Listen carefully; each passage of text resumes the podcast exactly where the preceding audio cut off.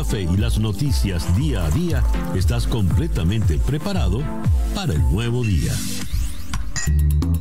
Día a día con César Miguel Rondón. A través de la 107.1 FM si estás en Miami. Y desde cualquier parte del mundo en todas nuestras plataformas digitales. Muy buenos días.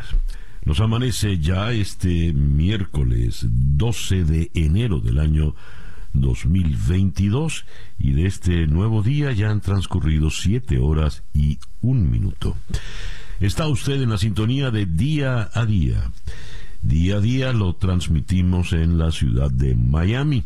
Y en Miami usted nos puede sintonizar por tres emisoras. Mundial 990M, 98.7 FM y Éxito 107.1 FM.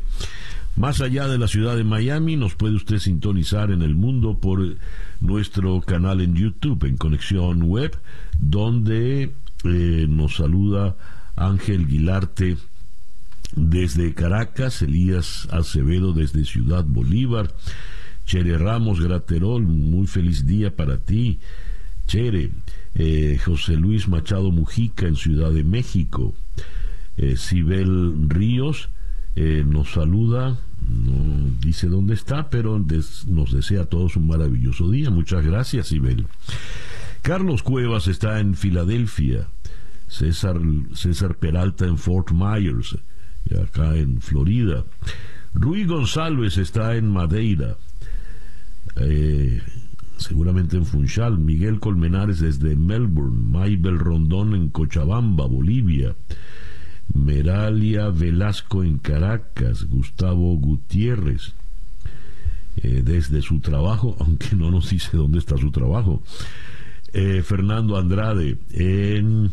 Ah, no, Gustavo Gutiérrez está en Puerto Montt, en Chile. Y Fernando Andrade nos saluda desde Barquisimeto, en el estado Lara.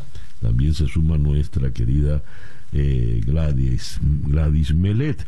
También nos saludan en el Instagram Enrique Barrios en Lechería, Anzuategui, Edgar José Llanes en eh, Texas, eh, a ver, vamos muy rápido, Nadina Parra en Montreal, García en Maracaibo, Gili en Panamá, Virginia Beatriz está en Caracas, Leo Mm, Betancur, Leopoldo Betancur, en Montreal también, bien. Antonio Duque, en Orlando, en su trabajo ya, muy bien. Logan está, nos saluda desde Denver, María Isabel, desde Mérida, en Venezuela, porque recibimos saludos de amigos, por ejemplo, de Mérida, en Yucatán, Doris Di Gianmarco, hola Doris, Gracias pues a todos por sintonizarnos también por estos otros medios, de manera tal de que el programa puede ser oído en prácticamente cualquier rincón del planeta. Día a día es una producción de Floralicia Anzola para En Conexión Web, con Laura Rodríguez en la producción general, Bernardo Luzardo en la producción informativa, Carlos Márquez en la transmisión de YouTube, Jesús Carreño en la edición y montaje, Daniel Patiño en los controles y ante el micrófono, quien tiene el gusto de hablarles, César Miguel Rondón. Son las 7 y 4 minutos de la mañana. Calendario lunar. Para el día de hoy repite la luna creciente en Tauro, luna de estabilidad, luna de progreso, luna de llenura eh, y abundancia, luna de estabilidad y productividad. Propicia esta luna para iniciar actividades que sean sólidas y duraderas y de las cuales se esperen importantes y abundantes eh, beneficios. Eh, esta es una buena luna para hacer inversiones para sembrar, abonar y podar plantas, abrir cuentas bancarias, invertir dinero. Es una buena luna para adquirir bienes muebles o inmuebles. Para cortarse el cabello, para garantizar un, crecimiento sano y abundante, ya que esa luna está en creciente. Y esa luna va a estar allá arriba hasta esta noche, cuando a las 18 minutos entre creciente en Géminis. Pero de Géminis hablamos mañana. Resumiendo pues por el día de hoy, un sol y dos lunas, luna creciente en Tauro a partir de las 10 y 8 minutos de la noche, creciente en Géminis, sol en Capricornio cuando nos amanece este miércoles 12 de enero del año 2022 y que sea este para todos, en cualquier rincón del planeta que usted se encuentre, el mejor día posible. El reloj nos dice que son las 7 y 5 minutos de la mañana. Escuchemos ahora el reporte meteorológico en la voz de Alfredo Finale. Muy buenos días, Alfredo. Muy buenos días, César, para usted y para todos los que nos acompañan a esta hora de la mañana, sea por cualquier vía.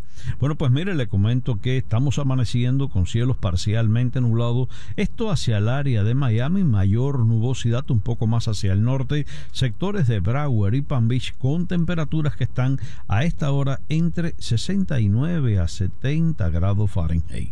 Hoy tendremos otro día ventoso. El viento de región este-noreste seguirá arrastrando desde zonas marítimas hacia el área metropolitana áreas de precipitaciones. Esto sobre todo desde el final de la mañana en adelante. Ayer llovía bastante en sectores del downtown de Miami, también en áreas de la pequeña Habana, amplios sectores dentro del condado de Miami-Dade. Bueno, pues para hoy se mantiene el potencial de lluvias incluso entre un 50 a un 40%. Habíamos pensado que básicamente ya a partir de hoy iba a ser algo inferior. Todo parece indicar que no será esa la situación.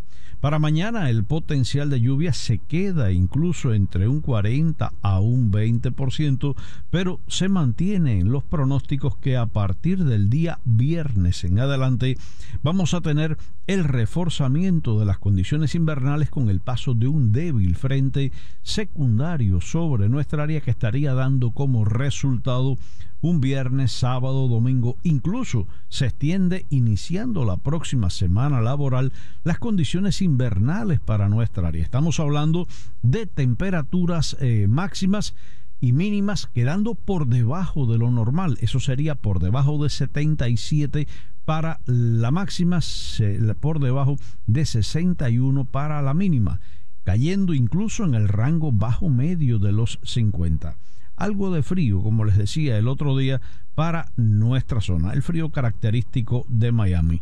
Hoy por su parte, bueno, pues otra jornada ventosa, el viento de región este-noreste alcanza en el mar alrededor de 15 a 20 nudos, otro día de precaución para operadores de embarcaciones pequeñas y también precaución conductores en áreas eh, donde esté precipitando y posiblemente inundadas en horas de la tarde en algunos sectores de mal drenaje. Para hoy, temperaturas máximas quedando entre 74 77 grados Fahrenheit. Muy buenos días para todos. Muchísimas gracias, Alfredo. Alfredo Finales, el meteorólogo de nuestra emisora hermana, actualidad 1040 AM en la ciudad de Miami. El reloj indica que son las 7 y 8 minutos de la mañana, esto es día a día. Las noticias de hoy en Estados Unidos. En el eh, diario eh, The New York Times, destacan como gran titular, eh, la inflación va a subir y se estima que eh, el cierre que se había estimado para el 2021 suba en 7 puntos porcentuales el IPC, el índice de precios al consumidor. Esta sería la más alta desde 1982. La administración del presidente Biden esperaba que la inflación desapareciera, sin embargo, pues eh, esa inflación, esa lucha, esa batalla no la han ganado. Por otra parte, tenemos acá en el diario The Washington Post que el presidente Biden eh, pidió cambios en los sistemas de votación en el Senado, eliminar el llamado filibuster eh, para poder garantizar los derechos de los votantes. Esto lo dijo en un discurso en Atlanta, acompañado de la vicepresidenta Kamala Harris. Creo que la amenaza a nuestra democracia es tan grave que tenemos que encontrar una forma para hacer prosperar este proyecto de ley de protección al voto. para debatirla y votarla. Dejemos que la mayoría prevalezca, y si se queda bloqueada no tenemos más opción que cambiar las reglas del Senado y deshacernos del obstruccionismo. Eso dijo textualmente el presidente Biden. Para conseguir que este proyecto de ley se apruebe y en consecuencia terminar con el obstruccionismo o filibusterismo, eh, Biden debe convencer a los demócratas moderados del Senado. Estamos hablando de la senadora Cinema, Kristen Cinema, y de Manchin, Joe Manchin de Virginia. Se espera que el Senado se pronuncie sobre la protección al voto en los próximos días, ya que el líder de la mayoría del Senado, Chuck Schumer, fijó el 17 de enero, el día de Martin Luther King, eh, para decidir todos nosotros en el Senado debemos tomar una decisión sobre cómo haremos nuestra parte para preservar nuestra democracia, dijo el senador Schumer en su cuenta de Twitter. Hablando del Senado, el comité del Congreso en general, el Comité de la Cámara de Representantes de Estados Unidos que investiga el asalto al Capitolio del 6 de enero pasado, del 6 de enero del 2021, citó a declarar a tres personas más del entorno del expresidente Donald Trump. Los asesores Andrew Surabian y Arthur Schwartz y Ross Worthington, quien redactó el discurso que pronunció el exmandatario la misma mañana de los disturbios. Surabian y Schwartz habían estado manteniendo comunicaciones con el hijo del expresidente, Donald Trump Jr., y con la asesora del exmandatario, la polémica Kimberly eh, Guilfoyle, durante las manifestaciones en Ellipse que precedieron al asalto al Capitolio. Las citaciones que han sido anunciadas por el presidente del comité, Benny Thompson, requieren que los tres hombres proporcionen documentos antes del 24 de enero y comparezcan para declarar entre el 31 y el 2 de febrero. A propósito de la, investigación sobre el 6 de enero, algunos senadores demócratas reclaman que el Departamento de Justicia no esté tratando a los implicados como eh, terroristas domésticos. Cuando una turba de manifestantes armados usa la fuerza en intentando derrocar al gobierno de los Estados Unidos, eso es terrorismo doméstico. Eso dijo la senadora Masi Hirono de Hawái eh, en uno de sus reclamos. Y eh, también vinculado al mismo asunto, leo que el Departamento de Justicia creará una unidad contra el terrorismo doméstico. El Departamento de Justicia va a crear una nueva unidad dedicada a la investigación de los actos de terrorismo doméstico ante el aumento de las amenazas de grupos extremistas en el país, según anunció en el Senado el responsable de Seguridad Nacional, Matthew Olson. El anuncio se produce poco después de cumplirse el primer aniversario del asalto al Capitolio, protagonizado por centenares de partidarios del expresidente Trump, en el que fallecieron cinco personas. En la primera página del Washington Post nos dicen que eh, la expansión del COVID-19 crea ahora una epidemia de confusión. En fin, mientras el doctor Anthony Fauci dice que prácticamente todos se verán contagiados con el, la variante eh, Omicron. Con relación al tema de el COVID, Estados Unidos batió ayer martes 11 un nuevo récord de hospitalizaciones por eh, COVID-19, con más de 145 mil personas ingresadas en centros sanitarios, según los datos del Departamento de Salud y Servicios Humanos. En total, hay 145.982 pacientes hospitalizados en el país con COVID-19, de los que 4.462 son menores de edad. Siguiendo en esta tónica, los CDC consideran recomendar mascarillas como las que usan los profesionales médicos.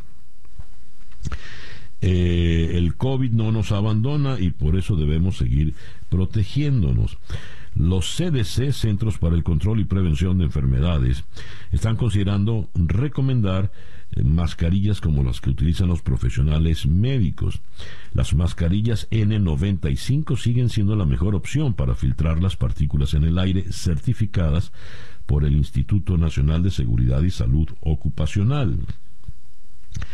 Otras mascarillas que ofrecen buena protección son la KN95, fabricada en China, y la KF94, practicada, eh, fabricada, perdón, en Corea. No están convencidos de la viabilidad o de la pertinencia de las eh, mascarillas de tela.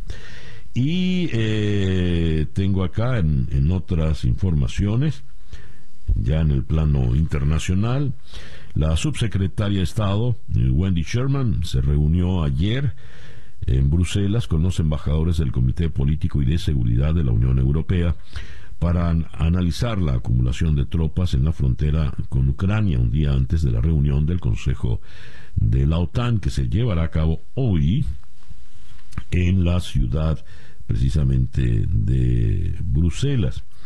Con relación a esto, eh, por ejemplo, el país en Madrid nos dice, Estados Unidos intensificó ayer sus contactos con los socios de la Unión Europea, preocupados por la escalada de tensión en Ucrania y por el ninguneo al que les la somete el régimen de Vladimir Putin en las negociaciones para encontrar una salida. La subsecretaria de Estado, la señora Wendy Sherman, se reunió con los embajadores de los 27 en el Comité de Seguridad y Defensa de la Unión Europea y con el secretario general de Acción Exterior, Stefano Sanino. Hoy se celebrará la reunión entre la OTAN y Rusia en relación al conflicto y allí estará presente, por supuesto, la señora eh, Wendy Sherman. Cierro las informaciones de Estados Unidos con eh, lo siguiente. Corea del Norte realizó la segunda prueba exitosa, entre comillas, de un misil hipersónico en medio de una semana con la presencia del líder norcoreano Kim Jong-un. El proyectil alcanzó precisamente un objetivo a mil kilómetros en el mar, según informó la agencia de noticias de Corea del Sur. La señora Jan Saki, portavoz de la Casa Blanca, condenó el lanzamiento de prueba del misil, pero aseguró que no supuso una amenaza inmediata para Estados Unidos y, ni para la región. En todo caso, la FAA pausó temporalmente todos los vuelos en la costa oeste de Estados Unidos anoche eh, por 15 minutos como una medida de prevención eh, ante el lanzamiento de este misil. El reloj indica en este momento las 7 y 21 minutos de la mañana en día a día. Estas son las noticias de Venezuela. A ver, eh, nos llegan informaciones eh, de última hora desde el estado Anzuategui. Una fuerte explosión de una tubería de gasolina se registró anoche en eh, el sector 11 de enero, Pica del Neverí, en el estado Anzuategui. El gobernador eh, del PSUV, Luis José Marcano, informó que la explosión sobrepasó los 40 metros de altura y que la zona sigue en desalojo por precaución. El gobernador de la entidad reportó que se debió a la perforación de una tubería de combustible por parte de personas que pretendían extraer gasolina de manera ilegal. Eh, las informaciones que nos llegan eh, dicen que todavía están combatiendo el fuego.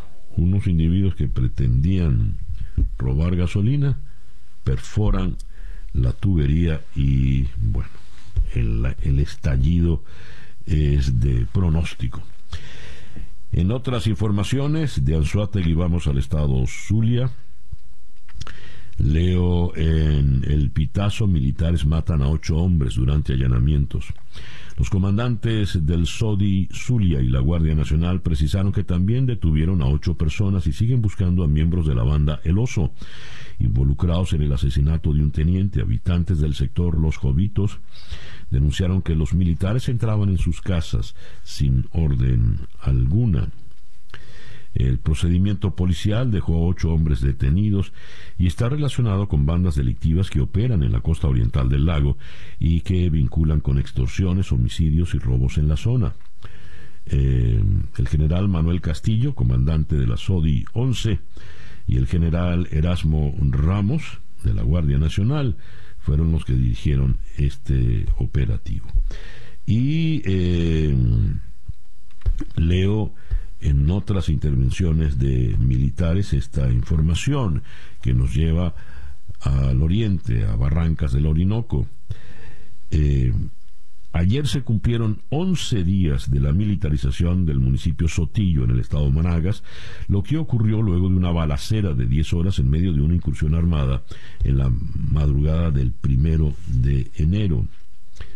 Continuamos desplegados Fuerza Armada Nacional Bolivariana y órganos de seguridad ciudadana en resguardo de la paz y tranquilidad del pueblo de Monagas. Nosotros venceremos, eso dijo el general Ernesto Pérez Mota, el comandante de la SODI, la zona operativa de defensa integral. Nos recuerdan aquí que la militarización de Barrancas del Orinoco eh, se dio eh, luego de una balacera de 10 horas en medio de una incursión armada ocurrida la madrugada del primero de enero durante una fiesta de Año Nuevo organizada por miembros de la banda delictiva el Sindicato de Barrancas. Eh, Pérez Mota dijo que estaban desplegados para buscar al grupo de terroristas armados narcotraficantes, pero aquí dice que son colombianos. Se apura en precisar esto. Control Ciudadano, la ONG que dirige Rocío San Miguel, eh, informa de 27 ultimados por fuerzas de seguridad venezolana en lo que va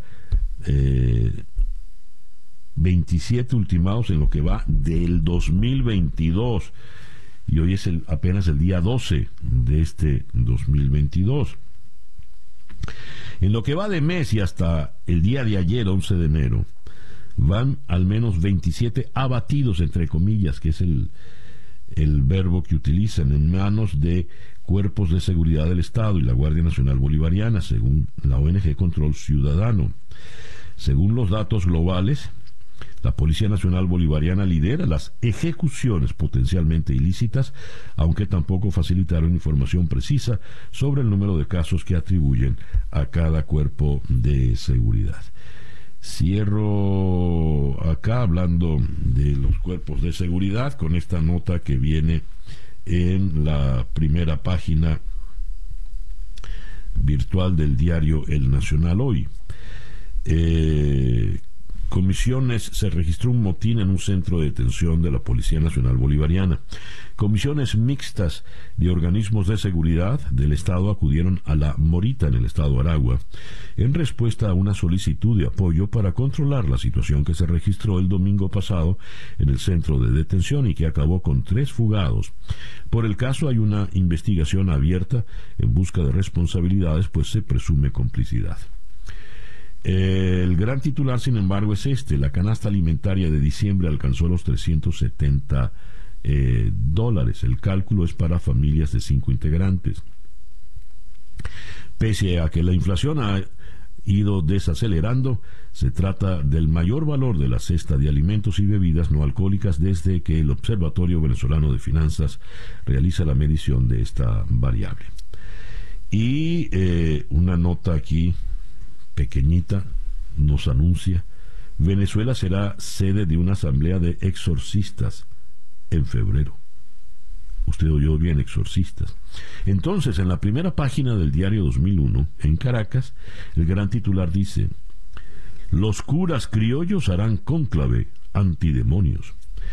Entre el 15 y el 18 de febrero, la ciudad de Guanare, en el estado portuguesa, será la sede de la primera asamblea de exorcistas la intención que tiene el clero es formar un directorio nacional e internacional de sacerdotes auxiliares y encargados del ministerio de la consolación y de la liberación. En fin, a combatir al demonio, pues. Siete y veintiocho minutos de la mañana. Escuchas día a día con César Miguel Rondón. Nuestra ronda de entrevistas del día de hoy, miércoles 12 de enero. Vamos a comenzarla en la ciudad de La Habana con la periodista de 14 y medio Luz Escobar.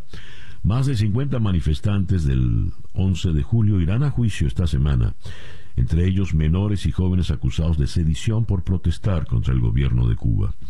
De La Habana iremos a Sao Paulo, en Brasil, para conversar con el periodista Pablo Manso. De cara a las elecciones, Bolsonaro anuncia una profunda reforma ministerial Mientras el partido de Lula apunta a medidas económicas, se habla de un choque de trenes entre Bolsonaro y Lula. De Sao Paulo vendremos a Miami para conversar con Guillermo Cueto, quien fue oficial de inteligencia del gobierno de Estados Unidos, es un experto en temas de seguridad nacional. Con él conversaremos a propósito del anuncio del Departamento de Justicia de crear una unidad dedicada al terrorismo doméstico. De Miami iremos a Ciudad de México para eh, conversar con Eric Martin, corresponsal de Bloomberg. Eh, América Latina crecerá 2,6% este año y 2,7% en el 2023 después de la fuerte recuperación del 6,7% que se experimentó el año pasado, según los vaticinios del Banco Mundial. De mm, Ciudad de México iremos a Caracas para eh, conversar con el economista Ángel Alvarado del Observatorio Venezolano de Finanzas a propósito de la situación económica en Venezuela. Aparentemente salimos de la hiperinflación, pero como recién leíamos, la canasta alimentaria está montada en 370 dólares. Y vamos a cerrar nuestra ronda de entrevistas de hoy en la ciudad de Houston con la eh, microbióloga Marielena Botassi, quien está eh, directamente involucrada en CoverVax. Es una vacuna universal contra el COVID-19. Es una desarrollada con tecnología accesible en varios países y em, se abarataría de manera considerable los costos de las vacunas. Esa pues nuestra ronda de entrevistas para el día de hoy, martes, perdón, miércoles 12 de enero. El reloj indica 7 y 31 minutos de la mañana, una pequeña pausa y ya regresamos con el editorial en día a día. Para estar completamente informado, antes de salir y que usted debe conocer, día a día, con César Miguel Rondón.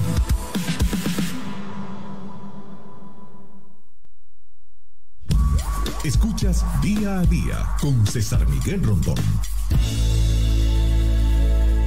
7 y 33 minutos de la mañana. Esta tarde a las 7, hora del este, en conexión por TVV Network, conversaremos con el analista Hernán Molina en la ciudad de Los Ángeles a propósito de eh, la campaña del presidente Biden para eh, superar el filibuster, el obstruccionismo en el Senado.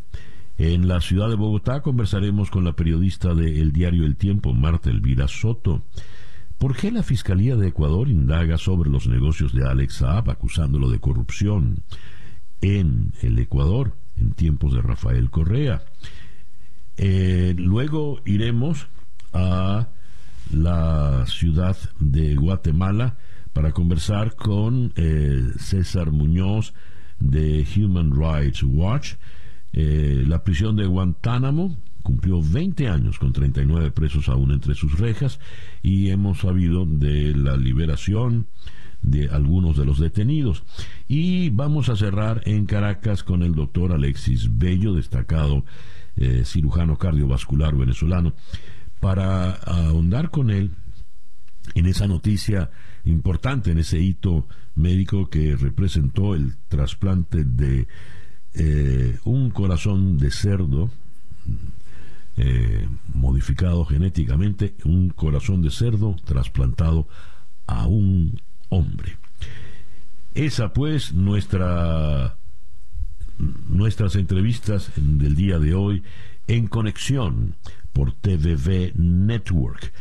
Eh, a las 7 de la noche, hora del este. TVV Network, canal 427 en DirecTV Now, 654 en Comcast, 934 en Charter Spectrum, 411 en Blue Stream y 250 en Atlantic Broadband. Son las 7 y 35 minutos de la mañana. El editorial con César Miguel Rondón. Según el Banco Central de Venezuela, Venezuela salió ya de el proceso hiperinflacionario. Ello porque ha transcurrido, han transcurrido 12 meses con una inflación por debajo del 50%. Eh, conversaba con el economista Juan Manuel Puente, eh, profesor del IES en Caracas y en la Universidad de Oxford en el Reino Unido, y decía que en realidad eh, los 12 meses se cumplirían en el próximo mes de marzo. Pero no hay duda de que la inflación seguirá por debajo del 50% mensual. Sin embargo, advierte eh, Puente que la inflación anualizada es del 684%, cuando en América Latina el promedio está en el 6%. Es decir, la inflación en Venezuela sigue siendo la más alta de América Latina, 100 veces por encima del promedio continental. Y eh, esta información es bueno considerarla cuando hoy leemos, por ejemplo, en el Nacional de Caracas, que la canasta alimentaria del pasado mes de diciembre se montó en 370 dólares. Eh, y la anterior, en, eh, por ejemplo, en enero del 2021 la canasta alimentaria había llegado a 282 dólares. Ahora tenemos pues una canasta en 370 dólares. Comentaba José Manuel Puente en la entrevista que saldrá al, al aire en conexión pasado mañana, viernes 14, nos decía que tenemos un 93% de venezolanos pobres contra apenas un 7% que logra vivir en esas burbujas de bienestar que se definen en los bodegones. Sin embargo, nos decía, cada vez tenemos venezolanos más pobres y cada vez menos venezolanos más ricos.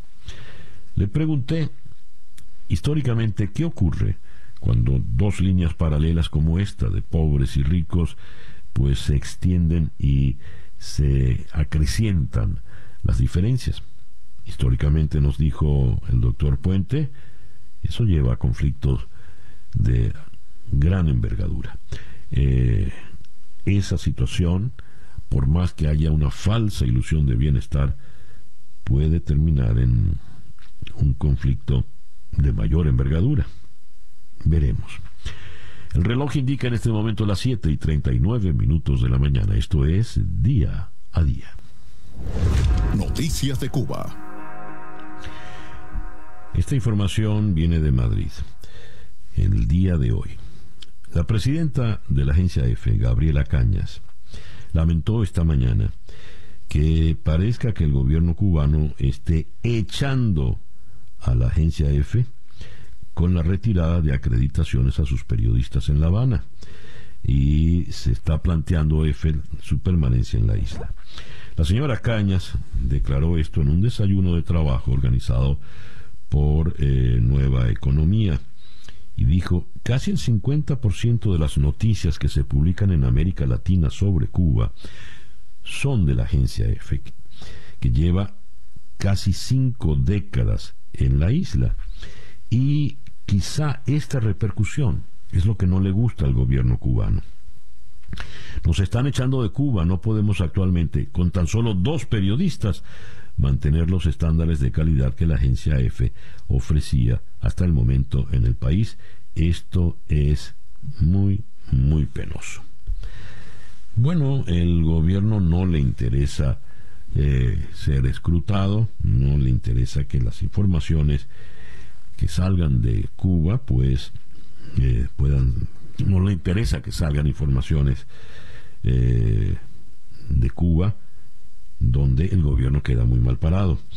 Hablando de salir de Cuba, leo lo siguiente en 14 y medio. Los reporteros cubanos Héctor Luis Valdés, Cocho y Esteban Rodríguez se encuentran en paradero desconocido. La Dirección General de Migración y Extranjería de El Salvador, a donde llegaron el pasado 4 de enero procedentes de La Habana, publicó ayer un comunicado en el que informa que eh, ambos periodistas abandonaron el proceso de solicitud de refugio en El Salvador. Eh, dice que ellos solicitaron de forma voluntaria eh, ser aceptados como refugiados en El Salvador, pero ahora algo ha ocurrido se encuentran en paradero desconocido. Y un despacho de France Press nos habla de el Via Crucis que consume la vida de los cubanos, las filas. Pasar hasta ocho horas parado, a veces bajo un sol abrasador, sin baño público ni agua para beber y para colmo, con la tensión de poder regresar con el morral vacío, son las filas el calvario diario de los cubanos para abastecer sus despensas, todo esto acentuado por el COVID-19. 7 y 45 minutos de la mañana. Noticias de Latinoamérica.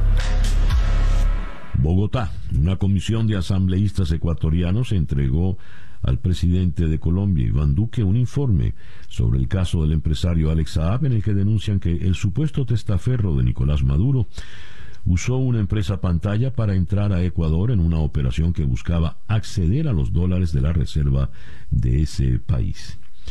El Ecuador fue víctima de un asalto a las reservas porque es el único país que tenía dólares y que tiene dólares en la región, dijo el presidente de esta comisión de asambleístas ecuatorianos, Fernando Villavicencio. La Paz. La expresidenta interina de Bolivia, Yanina Áñez, manifestó su rechazo a la visita de una comisión del Parlamento boliviano y pidió que organismos internacionales intercedan para recuperar los derechos que ella considera le fueron violados. Lima. La Fiscalía de Perú solicitó los videos de las cámaras de seguridad de la vivienda que sirvió de búnker electoral al presidente Pedro Castillo y donde en las últimas semanas mantuvo presuntamente una serie de reuniones sin registro oficial que son materia de investigación. Eh, por otra parte, Ciudad de México, el Instituto Nacional Electoral de México ya tiene el 73% de las firmas necesarias para celebrar la consulta de revocación de mandato en la que los mexicanos decidirán si el presidente Andrés Manuel López Obrador debe dimitir o seguir en el cargo. El Instituto Electoral confirmó que ya se ha alcanzado uno de los requisitos para la realización de la consulta al apoyar la consulta un mínimo en 17 de los 32 estados del país.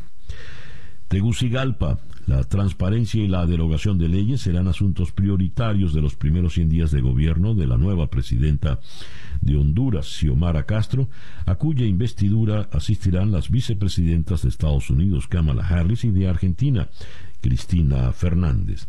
Hablando de Argentina, Buenos Aires. Argentina condenó la presencia en la asunción del presidente de Nicaragua, Daniel Ortega, del viceministro iraní Moshe Rezai, uno de los acusados por el atentado contra el centro judío AMIA, que causó 85 muertos en Buenos Aires en 1994. La República Argentina expresa su más enérgica condena a la presencia de Moshe Rezai en el acto de toma de posesión de Daniel Ortega. Y eh, cerramos todavía en Buenos Aires, la red eléctrica de la ciudad de Buenos Aires sufrió ayer un corte que dejó a 600.000 personas sin suministro eléctrico en un momento en el que la Argentina está afrontando una ola de calor que deja temperaturas alrededor de los 40 grados centígrados.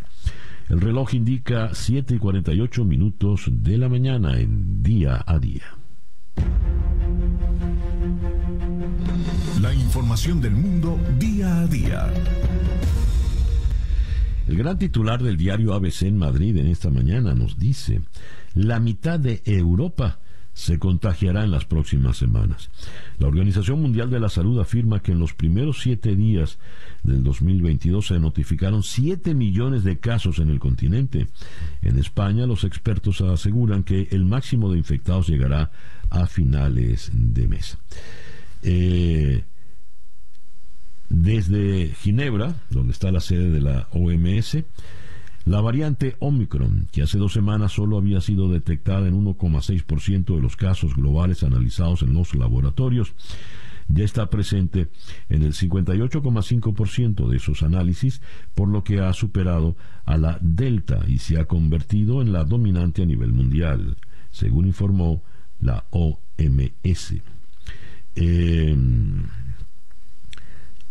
Moscú. Los países de la OTAN se sentarán hoy frente a Rusia para abordar la escalada de las tensiones en la frontera con Ucrania, donde la gran concentración militar de Moscú ha hecho saltar las alarmas sobre una posible agresión contra Kiev. El Consejo OTAN-Rusia del día de hoy se presenta como el primer paso para rebajar las tensiones entre los aliados y el Kremlin después de un año repleto de desencuentros políticos y diplomáticos y con la amenaza sobre Ucrania como punto de fricción después de que Moscú desplegara unidades militares y decenas de miles de efectivos en la frontera. La reunión será en Bruselas. Eh, Londres, el primer ministro británico Boris Johnson se enfrentó ayer a una oleada de indignación pública y política por las denuncias de que él y su equipo incumplieron las normas de aislamiento por el coronavirus al celebrar una fiesta en un jardín en el 2020, mientras los británicos tenían prohibido por ley reunirse fuera de casa. Menudo escándalo en el que se ve ahora involucrado eh, Boris Johnson. Y cerramos en Pekín. Una sección de dos metros de la Gran Muralla China se derrumbó eh, luego de haberse registrado un sismo de magnitud 6.9 que sacudió al noreste de China el fin de semana. La información fue confirmada ayer apenas en medios oficiales. 7 y 51 minutos de la mañana, esto es día a día. Que en este momento las 7 y 54 minutos de la mañana. Un despacho de AP desde la ciudad de La Habana dice seis meses después de las sorpresivas protestas contra el gobierno cubano, activistas y familiares de personas encarceladas informaron que esta semana se enjuiciará a 57 manifestantes que podrían ser condenados a penas de hasta 30 años de prisión y entre ellos muchos menores de edad. Vamos a La Habana, donde en la línea telefónica está la periodista de 14 y medio, Luz Escobar. Luz, muy buenos días, gracias por atendernos. Muy buenos días. Un saludo para todos los oyentes de La Habana. Luz, ¿qué, eh, ¿cómo se puede plantear hasta 30 años de prisión para manifestantes, muchos de ellos menor de edad, por sencillamente haber salido a manifestar seis meses atrás. Sí, eh, estamos hablando de un país donde el poder es un poder absoluto del Partido Comunista de Cuba, es una dictadura, entonces ellos no quieren absolutamente ningún tipo de competencia. Todas las personas que pierden el miedo y lo manifiestan en la calle o en la escena de la sociedad civil o la vía pública, lo, lo castigan, lo castigan. En este caso las condenas están siendo ejemplarizantes, yo creo que están utilizando esto para intimidar y crear terror en la población porque fue algo que se le salió de control, ya no eran dos personas protestando, ni cuatro, ni ocho, ni diez, eran miles en toda Cuba, además porque fueron protestas en todo el país. Este despacho de la agencia P llega justo después de una campaña de los familiares para que la agencia eh, F, la agencia AP, la agencia Reuters, la FP, que están acreditados en Cuba con su trabajo, porque a pesar de que algunos cubrieron las manifestaciones, no habían dado cobertura a estos juicios en los cuales hay condenas muy elevadas en un país donde un violador, por ejemplo, cumple seis años de, de, condena, un asesino cumple ocho, diez años de condena. Entonces estamos hablando de una persona que salió para la calle a manifestarse y le están pidiendo 20 años 25 años, 10 años, 8 años. Hay delitos de sedición que no tienen absolutamente nada que ver. Los abogados hablan de, en todo caso, de desórdenes públicos que lleva un año de privación de libertad o trabajo correccional y sin embargo ellos están aplicando delitos que tienen que ver con la desobediencia civil y otras tareas que no tienen nada que ver con exactamente lo que ocurrió el 11 de julio. A ver, Luz, el caso de los menores de edad, leo que hay 39 menores en, en la cárcel que van a ser enjuiciados. ¿Qué nos puedes decir sobre esto? Sí, estos son, son menores que están en centros penitenciarios, eh, son centros eh, diseñados para para este tipo de ciudadanos que no han cumplido todavía los 16 años, otros que ya han cumplido los 16, pero no han cumplido los 18 porque entre 16, 16 y 18 se le da un tratamiento especial, pero por ejemplo hay eh, jóvenes de 17 años que están que están en la cárcel, es el caso de Jonathan Farrar, que su madre, eh, una mujer muy valiente, ha denunciado el caso eh, en todas las plataformas que ha podido, sin ningún tipo de temor, porque la seguridad del Estado intimida a los familiares para que no para que no hagan denuncias, para que no cuenten todas las arbitrariedades, pero no solo están encarcelados, están siendo tratados como delincuentes peligrosos, los esposan de pies y manos cuando van a la atención médica, cuando van a los tribunales. Es algo realmente horrible, horrible lo que está lo que está pasando. Hay hay 15 de, todos esos menores que están en, en, cárceles y otros que, que están en, en, estos centros, otros que están en su casa con un régimen de eh, prisión domiciliaria y entonces es una situación que, que por ejemplo, la, la UNICEF no, no, ha mostrado preocupación ninguna, a pesar de que se ha denunciado ampliamente en, en, la, en las redes y, todos los activistas se han puesto en función de eso. Me llama la atención lo que dices, de Luz. Un asesino, un violador, mm, tiene penas, condenas eh, muy breves eh, ante delitos, crímenes graves y sin embargo estos manifestantes políticos pues pueden tener condenas eh, extremas, 30 años en la cárcel. ¿Por qué son tan peligrosos para la dictadura? Leo, por ejemplo, en tu medio, en 14 y medio, que Otero Alcántara, el artista, es un peligro social y por ser peligro social debe permanecer en prisión. ¿Qué se entiende por peligro social en, en el gobierno cubano? Sí, el gobierno cubano a nivel de propaganda entiende el peligro social como las personas que pueden estar, eh, vamos a decir, asociadas al discurso de los Estados Unidos, que ha sido el enemigo que ellos siempre han querido plantear como el principal eh, peligro de Cuba, y que entonces pueden poner eh, en peligro la estabilidad del país. Todo eso sabemos que es falso, porque estas son personas que lo que están defendiendo son derechos civiles, derechos ciudadanos, pero es la excusa que ellos usan a nivel político y a nivel de propaganda para encarcelar a estas personas y para decir que son un peligro. En realidad son personas que están defendiendo los derechos humanos, que están defendiendo además sus derechos en muchos casos, porque aquí estamos hablando también de activistas que no solo están defendiendo los derechos de todos los cubanos, de que simplemente han salido a defender su derecho de ejercer, eh, por ejemplo, la protesta, como es el caso de, de del activista Luis Robles, que está encarcelado por, por, por exigir eh, la, libertad, por exigir que un, un rapero no esté en prisión y está cumpliendo prisión ya por más de un año. El, el juicio ya se celebró, pero no ha llegado la sentencia. Y, y el gobierno simplemente ve un peligro porque está eh, en la vida real ya lo que ocurre a nivel ya, amén de toda la propaganda, es que ellos saben perfectamente que no tienen el apoyo popular a pesar de lo que dice en su discurso público y que esta, este tipo de articulaciones ciudadanas y este tipo de organización cívica puede poner en peligro ese poder que ellos están ejerciendo de manera absoluta en Cuba. Entonces, claro, eso significa un peligro para ellos, pero significa un peligro por eso, porque tienen eh, la posibilidad, si ellos se organizan, de perder ese poder que tienen, no porque Estados Unidos, ni porque eso que ellos dicen de, que están a favor de, de, todo lo que, lo que dice Estados Unidos, que siempre los están queriendo vincular con, con, el, con el gobierno americano y no tiene absolutamente en la realidad nada que ver con eso, solo es miedo a perder poder. Luz, te agradezco inmensamente que nos hayas atendido en la mañana de hoy. Un saludo para todos.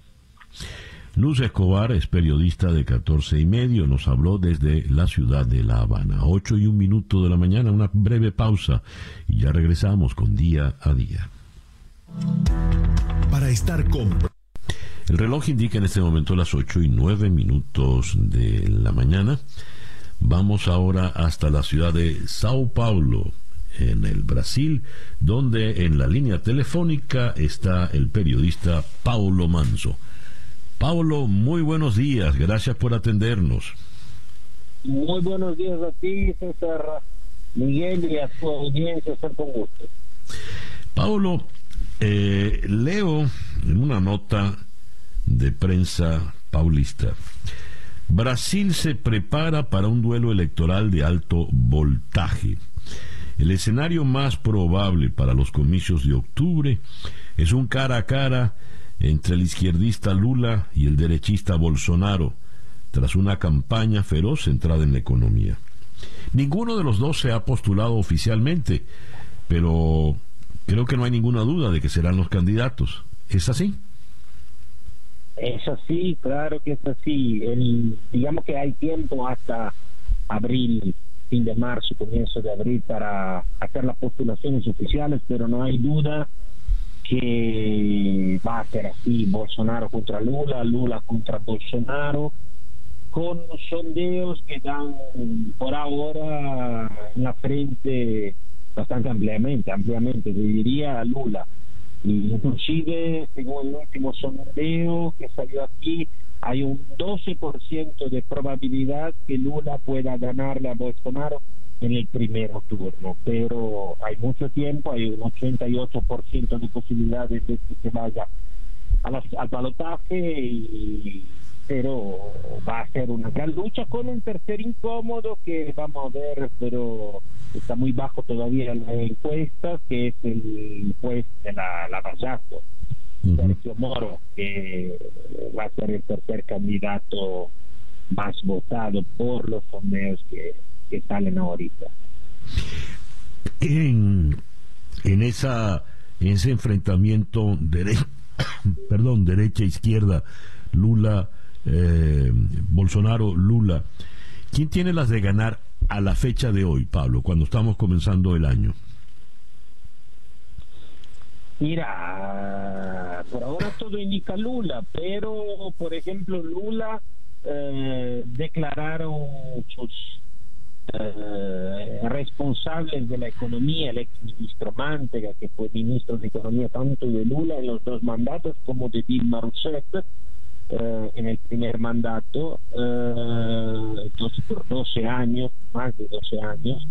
Eh, ellos quieren renacionalizar las, renacionalizar las empresas, quieren derogar la reforma laboral, quieren fortalecer las inversiones estatales.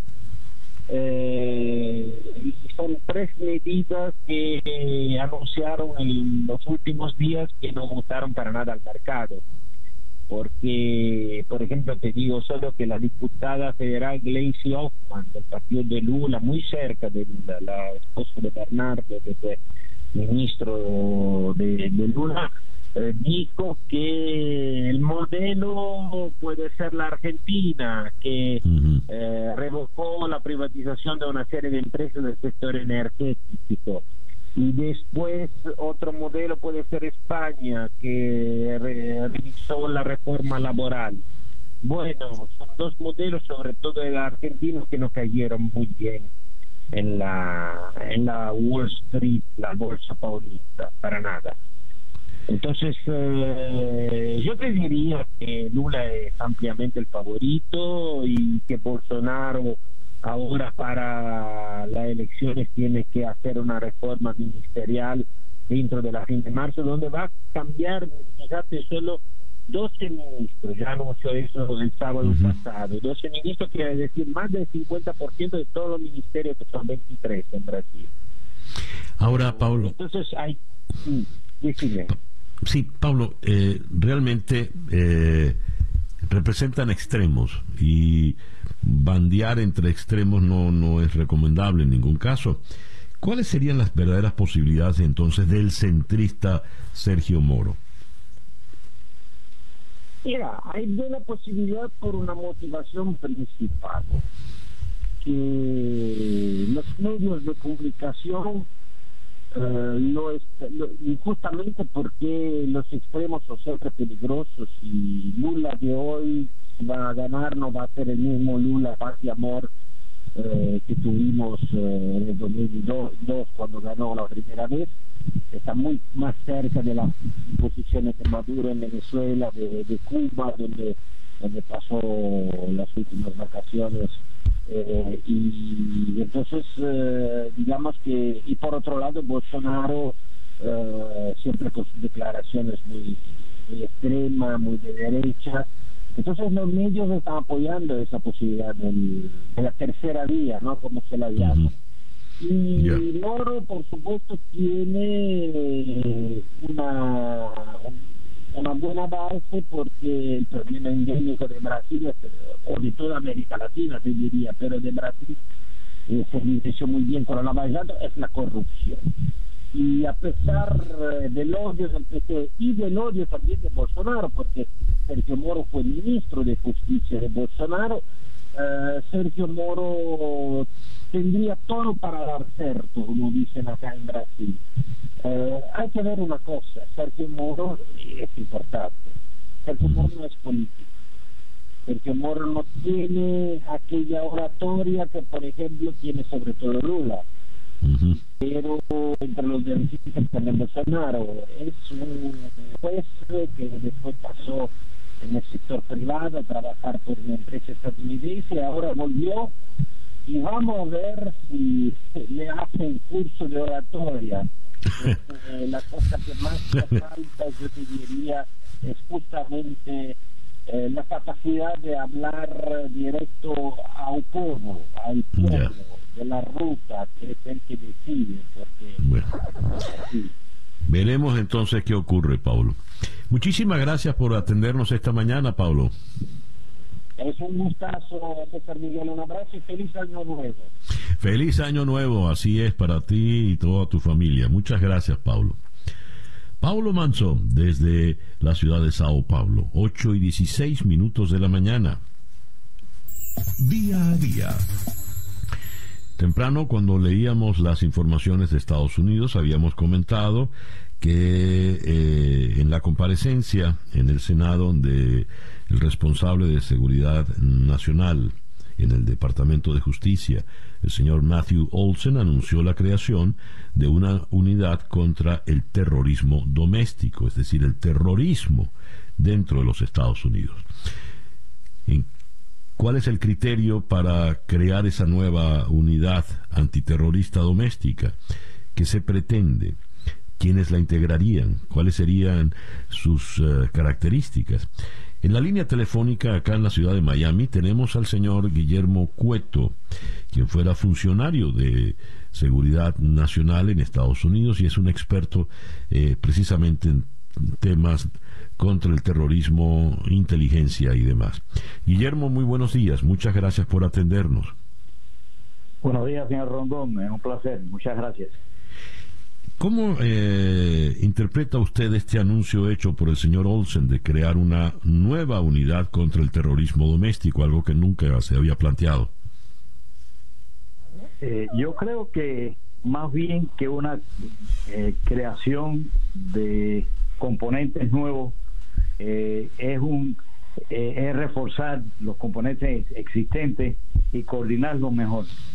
Eh, en este momento el Departamento de Justicia tiene 40 divisiones, entre las cuales está la División de Seguridad Nacional. la División de Seguridad Nacional obviamente se dedica a todo lo que tiene que ver con terrorismo doméstico internacional. Lo que el señor Olsen ha dicho es que hay que incrementar eh, los efectivos, o sea, los componentes desde el punto de vista eh, numérico eh, y de enfoques y coordinación de lo que prácticamente ya tienen, dirigido especialmente a lo que es el terrorismo doméstico, pero también menciona la actividad que ellos están teniendo contra el terrorismo doméstico e internacional. Eso es muy importante mantenerlo en mente que en estas cosas se, se, interface, o sea, se, eh, tiene una interacción el terrorismo doméstico con el terrorismo internacional porque ellos se aprovechan de las situaciones domésticas. Eh, pero yo lo que creo, eh, señor Rondón, que también es una incrementación de la coordinación que faltó eh, el día 6 de enero del, del 2021. Fíjese, Guillermo, la, la, burocracia gubernamental en Estados Unidos es, es propensa pues a que haya muchas agencias dedicadas a un mismo asunto. No sé cuántas agencias de inteligencia entre civiles y militares existen en, Estados Unidos y a veces no se ponen de acuerdo. Usted acaba de mencionar la falta de coordinación que hubo el, el 6 de enero. ¿En qué medida esa falta de coordinación la podría suplir o superar esta unidad uh, antiterrorismo doméstico?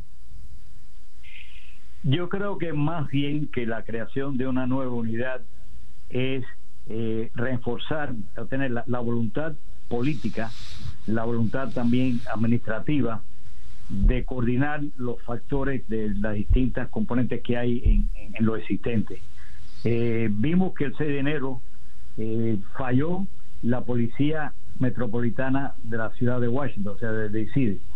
Eh, falló la, policía del Capitolio, falló los componentes de inteligencia, tanto eh, federales eh, como eh, estatales, o sea, regionales y locales. fallaron una serie de factores preventivos y de protección de un lugar tan importantísimo, supremo como es el Capitolio este día. O sea que, que lo que vemos es que hubo falta de implementación de los recursos que ya se tenían. Y, y a mí me parece, por lo que siempre vi y por lo que siempre he notado, eh, a través de todo este proceso es que había falta de voluntad por una serie de componentes que ya mencioné, o sea, la parte de, de DC, de Washington DC en sí, y también de otras componentes, aún hasta los federales. Ahora fíjese, hay un elemento acá muy delicado que hay que considerar.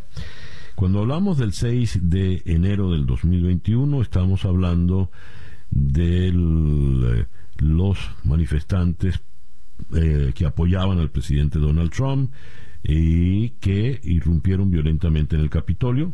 Se investiga si fue por instrucciones o no del expresidente Trump. Pero pongamos el caso de que vuelva el presidente Trump a la Casa Blanca. ¿Y qué ocurre entonces con estos sectores eh, ahora considerados terroristas que son trumpistas? eh, la, línea divisoria es, es, como muy, muy tenue, es, algo borroso. Eh, ¿Cómo ve usted ese, ese dilema?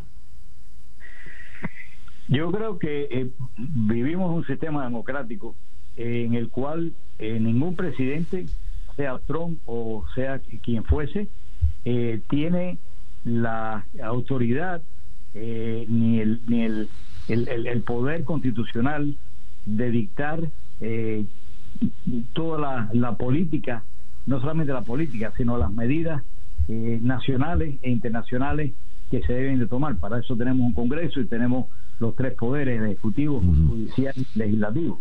O sea, eh, yo no creo que nunca un presidente eh, puede o deba de tener eh, ese tipo de poder.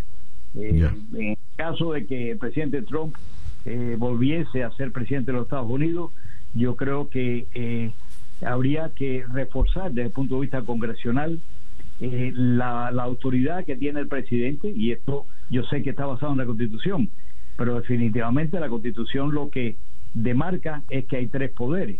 Así uh -huh. que yo creo que sería eh, un balance, como usted decía, muy delicado, pero basado no en el presidente, sino en el Congreso. Ya. Señor Cueto, muchísimas gracias por estos minutos en la mañana de hoy. Es un placer, señor Rondón, a sus órdenes. Gracias. Guillermo Cueto fue oficial de inteligencia y operaciones del Servicio Clandestino de Estados Unidos en el exterior. Es un experto en temas de inteligencia y antiterrorismo. Nos habló desde la ciudad de Miami. Son las 8 y 23 minutos de la mañana acá en Día a Día. Recién ha ocurrido esto en Londres. El señor Boris Johnson ha tenido que pedir disculpas en el Parlamento. El despacho de Rafa de Miguel dice eh, desde Londres, Boris Johnson ha tenido que beberse de golpe el trago más amargo de su carrera política. Quiero pedir disculpas, ha dicho ante la Cámara de los Comunes el primer ministro del Reino Unido, admitiendo que estuvo en la fiesta prohibida de Downing Street el pasado 20 de mayo. Asumía así la responsabilidad por lo ocurrido. Aseguraba que entendía la ira de los ciudadanos y pedía que se esperara a la conclusión de la investigación interna sobre lo sucedido. Pero en su línea habitual ha realizado una pirueta dialéctica para intentar nadar y guardar la ropa.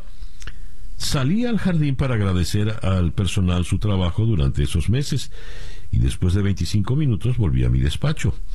Ahora entiendo que debí ordenar a todos que volvieran dentro y buscar otro modo de darles las gracias. Palabras textuales para Boris Johnson. Recordemos que la oposición laborista está pidiendo su dimisión por este detalle. 8 y 29 minutos de la mañana, una pequeña pausa y ya regresamos con día a día.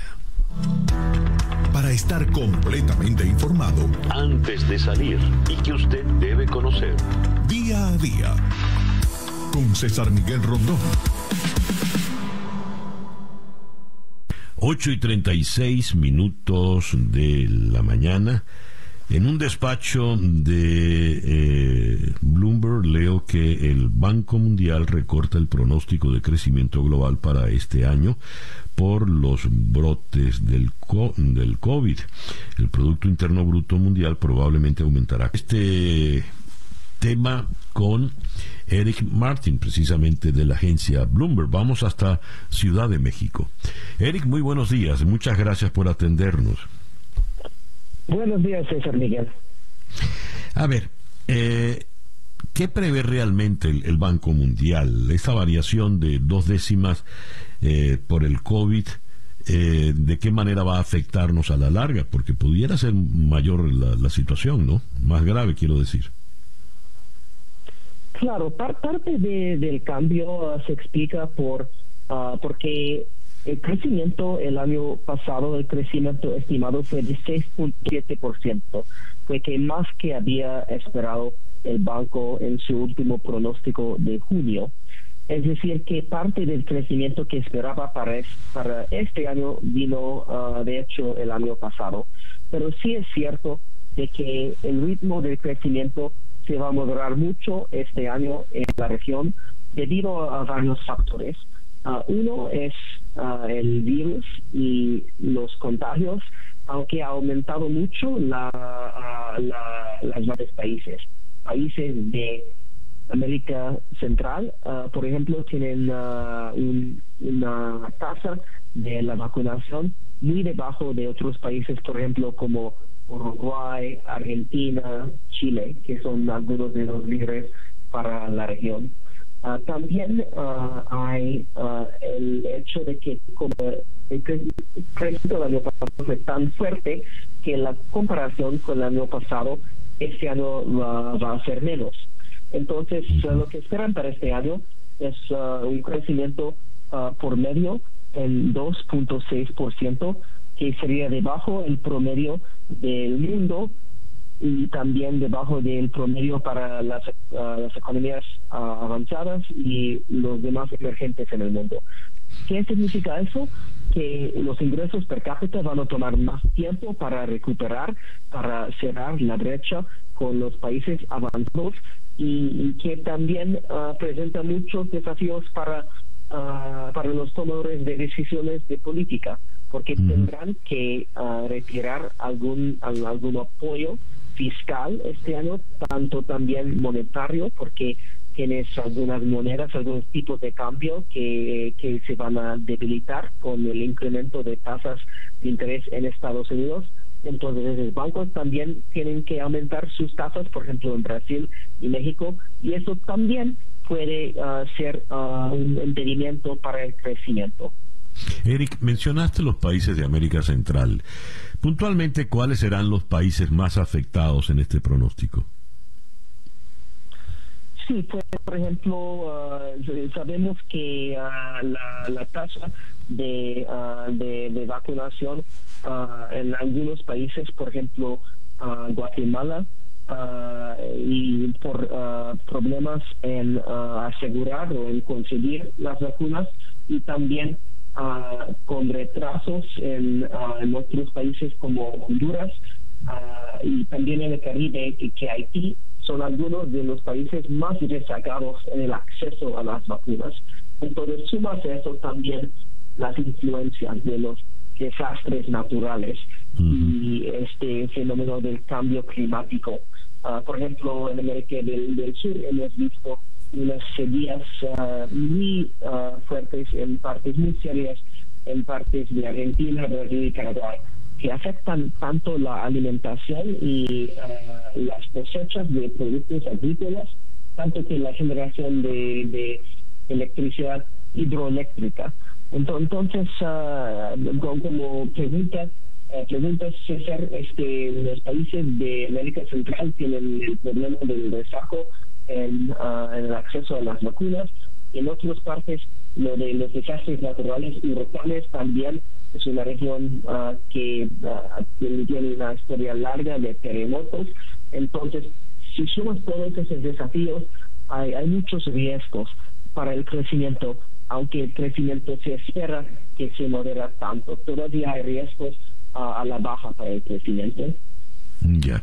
Eric, muchísimas gracias por eh, estos minutos en la mañana de hoy. Gracias, César.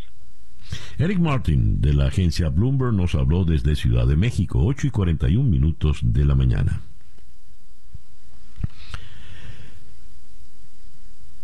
Día a día Mm, ya pasé. Día a día se quedó atascada. Bien, sigamos hablando de economía, pero ahora vamos a puntualizar el caso venezolano. Eh, nos han dicho que Venezuela salió de la hiperinflación, pero como comentábamos en el editorial, sigue por el orden de los 680%. Y eh, leí en un tuit del economista eh, a ver dónde lo tengo acá, de Jesús Cacique, quien escribe, según el Banco Central de Venezuela, la inflación acumulada desde marzo del 2013 hasta diciembre del 2021 ha sido de 749 mil 57 millones 904 mil 255%. Qué barbaridad. Salimos de la Hiperinflación. Entonces, ¿en qué estamos? En la línea telefónica en la ciudad de Caracas está el economista Ángel Alvarado del Observatorio Venezolano de Finanzas. Ángel, muy buenos días. Gracias por atendernos. Buenos días, César Miguel. El mío. ¿En qué condiciones nos encontramos fuera de la hiperinflación? Bueno, eso es como decir que salimos de la terapia intensiva, ¿no? Pero todavía tiene cuidados especiales.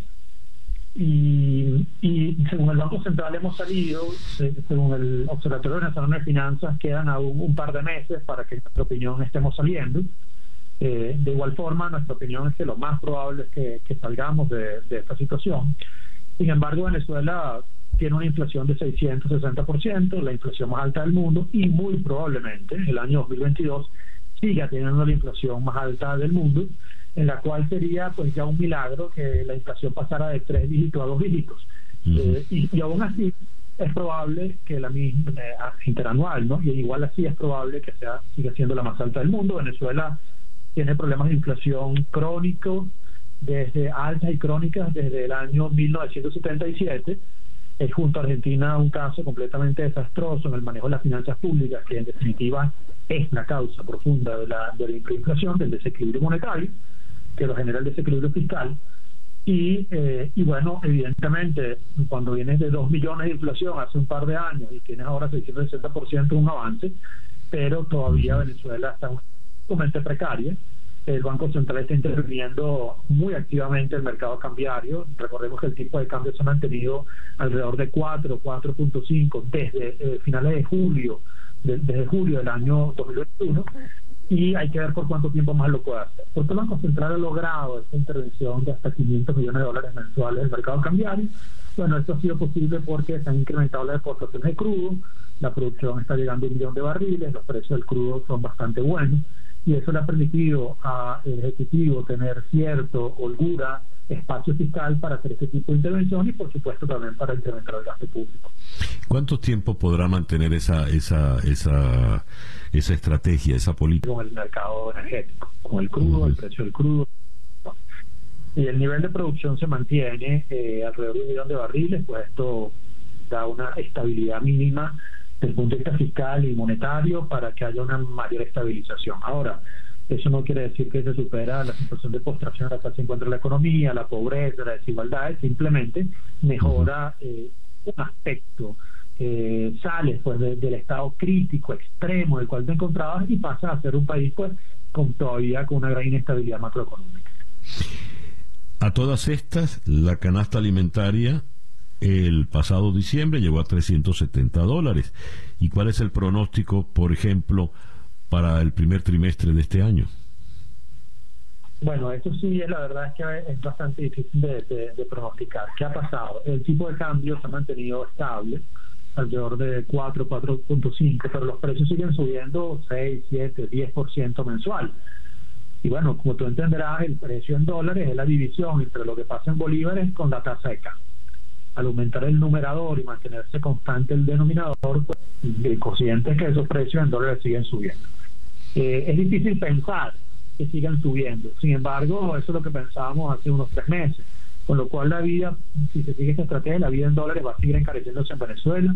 Venezuela es el país más caro del mundo en este momento, según la medición de, la revista Economist, usando el índice Big Mac, más caro que Noruega, que Suecia, que Suiza, que han sido históricamente los países más caros del mundo, pues Venezuela es el lugar más caro del mundo, con el salario mínimo más bajo del mundo. Y bueno, por supuesto que el resultado de eso es el 90% de pobreza que se tiene y las grandes desigualdades que se han venido acentuando en esta economía, donde tienes pues una pequeña élite que, gasta este, por persona sin que gana 7 bolívares, es decir, eh, menos de un dólar de salario mínimo o en el caso de los pensionados de su pensión.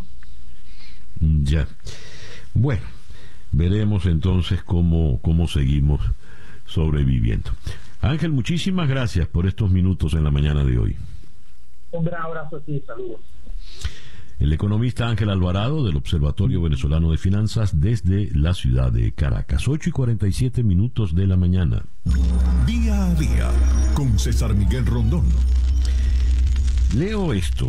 Hemos hablado, por ejemplo, en la previa conversación con Eric Martin, de cómo, por ejemplo, los brotes de COVID-19 frenan el desarrollo económico, según el pronóstico del Banco Mundial.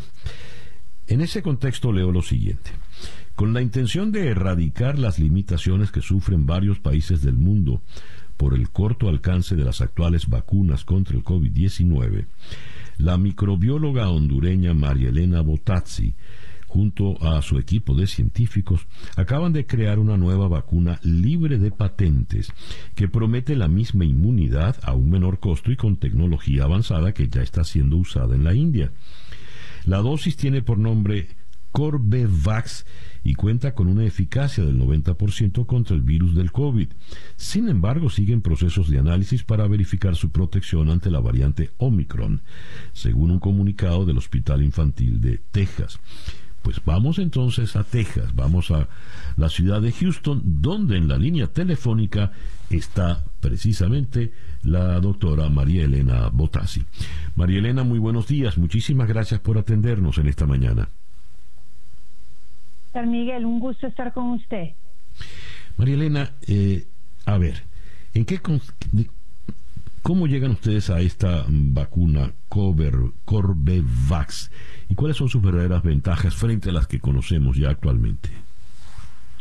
Sí, bueno, la verdad es que nuestro equipo de laboratorio en el Centro de Desarrollo de Vacunas ha estado trabajando en vacunas para coronavirus desde el 2011 porque iniciamos con un programa para el SARS y después obviamente el MERS y, cuando vimos que este virus es muy similar al original del SARS que ocurrió hace varios años, pues ya teníamos eh, pues los prototipos anteriores, la tecnología lista, los conocimientos, los ensayos y la verdad es que lo que nosotros hacemos es usar, como mencionó usted, eh, tecnologías convencionales. Por ejemplo, usamos la base de cómo se produce la vacuna de la hepatitis B, que es una vacuna basada en una proteína que se produce sintéticamente en el laboratorio, que ya hay muchos manufacturadores que saben cómo producirla, se usan las levaduras para producir la proteína, entonces también es una manera sintética, lo, lo llamamos también un poco vegano porque usa todo, todo, todo material sin derivados animales y ya tiene también mucha experiencia estas vacunas de su uso, de su seguridad en las poblaciones y es, es obviamente muy escalable, o sea, podemos producir miles de millones de dosis eh, porque los manufacturadores ya tienen todo el ecosistema de producción. Entonces, como ve usted, es una vacuna que hace, hace 20 meses estamos tratando de avanzar y con uno de nuestros aliados, inicialmente con este aliado Biological E en la India, ya obtuvimos eh, su autorización y, ya están empezando a distribuir más de 150 millones de dosis que ya tenían listas.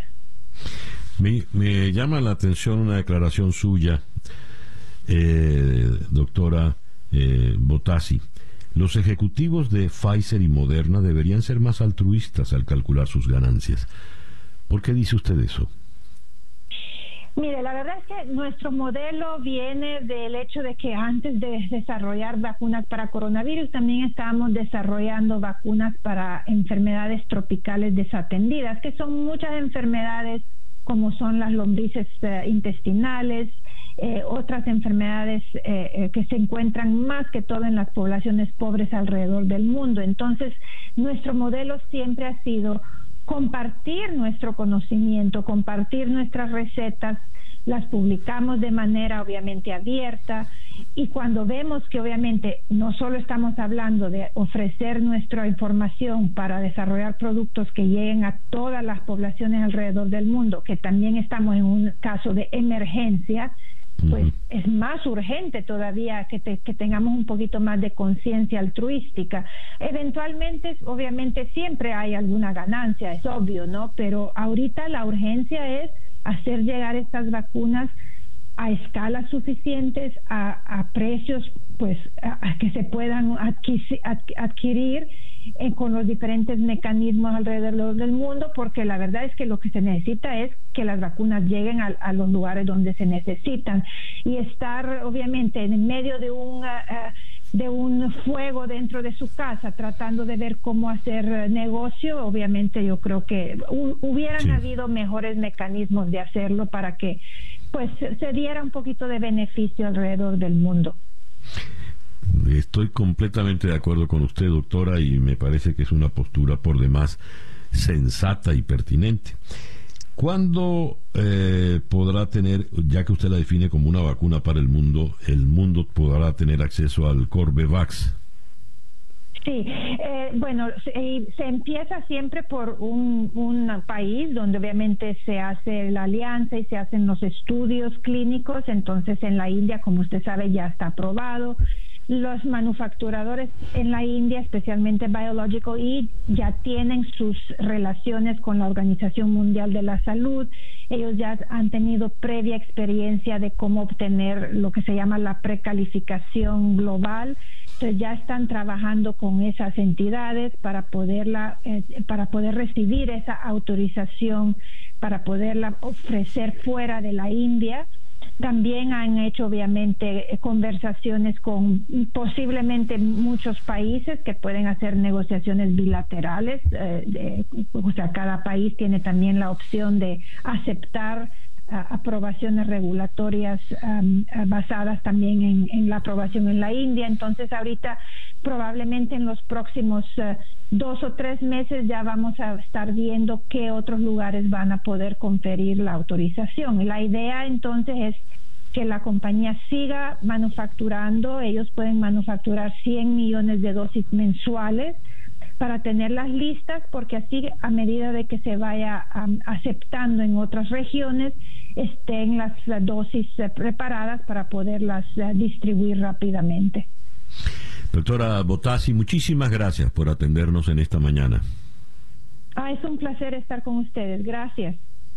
La doctora María Elena Botassi de la Escuela Baylor de Medicina nos habló desde la ciudad de Houston, en Texas, las 8 y 55 minutos de la mañana. Y así nos vamos, pues, por el día de hoy. Día a día es una producción de Floralicia Anzola para En Conexión Web con Laura Rodríguez en la producción general, Bernardo Luzardo en la producción informativa, Carlos Márquez en la transmisión de YouTube, Jesús Carreño en la edición y montaje, Daniel Patiño en los controles y ante el micrófono quien tuvo el gusto de hablarles, César Miguel Rondón.